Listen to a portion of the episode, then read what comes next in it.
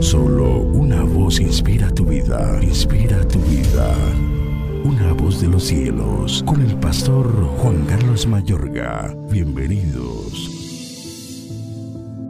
Y el diablo que los engañaba fue lanzado en el lago de fuego y azufre, donde estaban la bestia y el falso profeta, y serán atormentados día y noche por los siglos de los siglos. Y la muerte y el Hades fueron lanzados al lago de fuego, esta es la muerte segunda. Y el que no se halló inscrito en el libro de la vida fue lanzado al lago de fuego.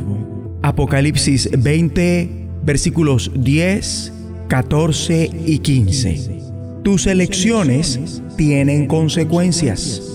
La humanidad entera, como los ángeles, tienen que hacer frente a la elección entre obedecer a Dios o desobedecerle. Pues Dios nos concedió libertad de elegir qué hacer, sabiendo eso sí que hay consecuencias. Para crearnos a su imagen, Dios nos otorga esa potestad.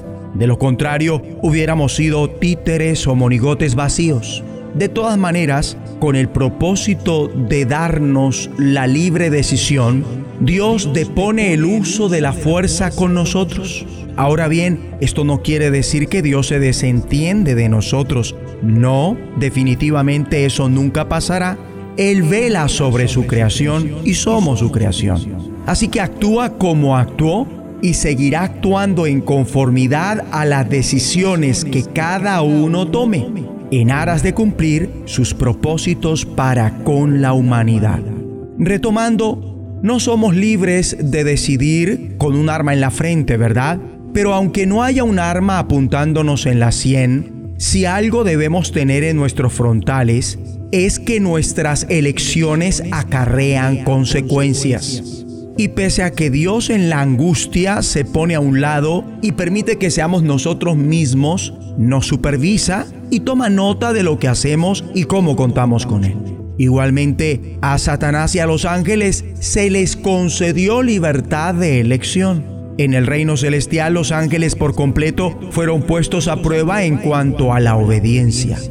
Aunque el informe de esa prueba no se presenta en ninguna parte, subyace en todas partes. Los que rechazaron el engaño del ángel caído, quizás del diablo, fueron aprobados en santidad. Se les reseña como los santos ángeles y los ángeles escogidos. De un modo opuesto, los que fueron engañados y siguieron al rebelde Satanás, se encuentran ahora bajo su señorío, corroborados en su iniquidad. Según la Biblia, no hay para ellos ofrecimiento alguno de salvación. La vivencia con los demonios ratifica esta realidad. Ellos aborrecen a Dios y nunca se arrepentirán o buscarán su perdón, aunque acepten con pánico que se encuentran reservados al lago de fuego se encuentran verdaderamente ratificados en su perversidad. La realidad de que la rebelión en el cielo nació con la oposición inicial de un ser angelical, Satanás o el diablo, cobra fuerza.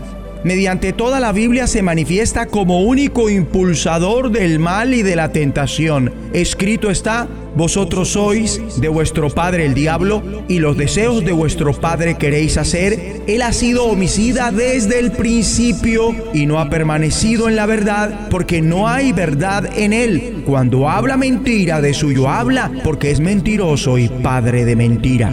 Asimismo, reiteradamente se considera a Satanás como señor de un regimiento angélico sobrenatural perverso donde, según Apocalipsis 12, con su cola arrastró la tercera parte de las estrellas del cielo y las lanzó sobre la tierra. Es factible que esas estrellas representan ángeles, figura al mando de principados, potestades, gobernadores de las tinieblas de este siglo, huestes espirituales de maldad en las regiones celestes. Hay que orar. Digamos juntos, Padre Celestial, te agradezco por concederme la libertad de elegir. Te elijo a ti comprometiéndome totalmente con Cristo. Elijo depender de ti solo a través de Cristo Elijo que me ayudes en el nombre de Jesucristo. Elijo obedecerte en todo porque todo lo puedo en Cristo. Padre, muéstrame tu voluntad, enséñame en el camino que debo andar, pues fui creado por ti para cumplir tus propósitos en vez de cumplir los deseos del diablo. En el nombre de Jesucristo. Una voz de los cielos, escúchanos, será de bendición para tu vida. bendición para tu vida.